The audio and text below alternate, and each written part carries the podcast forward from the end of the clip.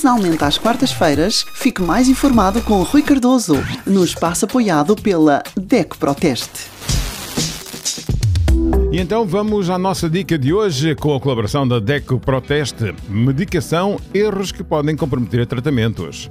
O mais recente estudo da DEC Proteste mostra que grande parte dos erros associados à medicação pode ocorrer na prescrição por responsabilidade do médico, na dispensa, por falha do farmacêutico ou no tratamento por engano do paciente ou do cuidador. Contudo, podem ser evitáveis com algumas dicas aplicar nos olhos gotas destinadas aos ouvidos, não ter destreza no uso de um inalador para a, para a asma, trocar caixas de comprimidos, saltar a hora de uma toma ou falhar na dose, para mais ou para menos, são distrações que podem ter consequências no sucesso de um tratamento. E não se pense que estes contratempos são mais a exceção do que a regra.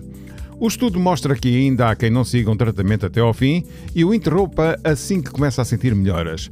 No caso dos antibióticos, esta opção pode favorecer o aparecimento de bactérias multiresistentes, um problema extremamente complexo que se tem vindo a agravar e que é responsável por muitas mortes em todo o mundo. Realizado em simultâneo na Bélgica, Espanha, Itália e em Portugal, o estudo evidencia muitas falhas que podem ser evitadas.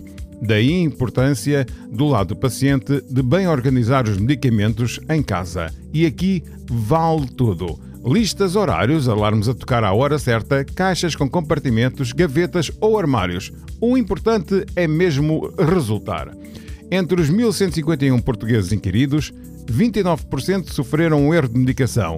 O mais comum da sua responsabilidade foi não seguir o tratamento até ao fim, indicado por 38%. Desrespeitar o horário das tomas foi um cenário transmitido por 31%. Abster-se das restrições na dieta recomendadas pelo médico completa o trio das principais falhas, uma situação referida por 27%. O inquérito mostra, contudo, que médicos e farmacêuticos também se enganam.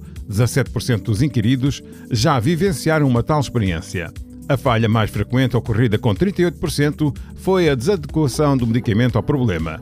Já 36% tiveram o fármaco trocado por outro semelhante, mas de efeito diferente e 31% receberam uma dosagem correta.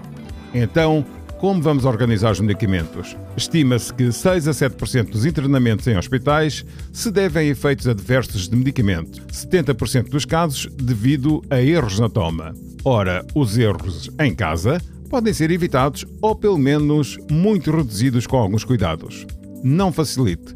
Se sofrer uma reação adversa depois de tomar o um medicamento, contacte um profissional de saúde ou, em situações graves, chame o 112 ou dirija-se às urgências. Depois, comunique a reação ao Infarmed. No dia a dia, siga dicas simples. Por exemplo, mantenha as embalagens em local fresco e seco, longe das crianças. A cozinha e a casa de banho não são boas opções por estarem expostas a variações de umidade e temperatura. Conserve os fármacos na embalagem original. Com o folheto, vai ajudá-lo em caso de dúvidas, entre outros, sobre os efeitos secundários e as contraindicações. Permite ainda controlar o prazo de validade. Use caixas, gavetas ou prateleiras e separe os medicamentos de uma forma que lhe seja intuitiva. Por doença ou por tipo de medicamento são algumas das hipóteses. Questione o médico e o farmacêutico sobre os fármacos, quais os efeitos, como devem ser tomados e por quanto tempo. Conheça o princípio ativo para não tomar duas vezes o mesmo medicamento. Escreva tudo na caixa e recorra ao folheto em caso de dúvida. Não tome fármacos que não lhe tenham sido prescritos nem partilhe os seus. Conheça os medicamentos de alto risco. Se usados incorretamente, têm mais probabilidade de danos graves ou até fatais. Faça uma revisão periódica aos medicamentos e entregue na farmácia os que estiverem fora de prazo. Nunca os descarte na sanita ou no lavatório. Para mais informações, pode ser consultada a nossa página em www.deco.proteste.pt. É mais uma dica aqui no seu Nunca Tarde, desta vez com a colaboração da Deco Proteste. Na medicação, podemos evitar alguns erros que podem comprometer tratamentos. Quinzenalmente às quartas-feiras, fique mais informado com Rui Cardoso, no espaço apoiado pela DECO Proteste.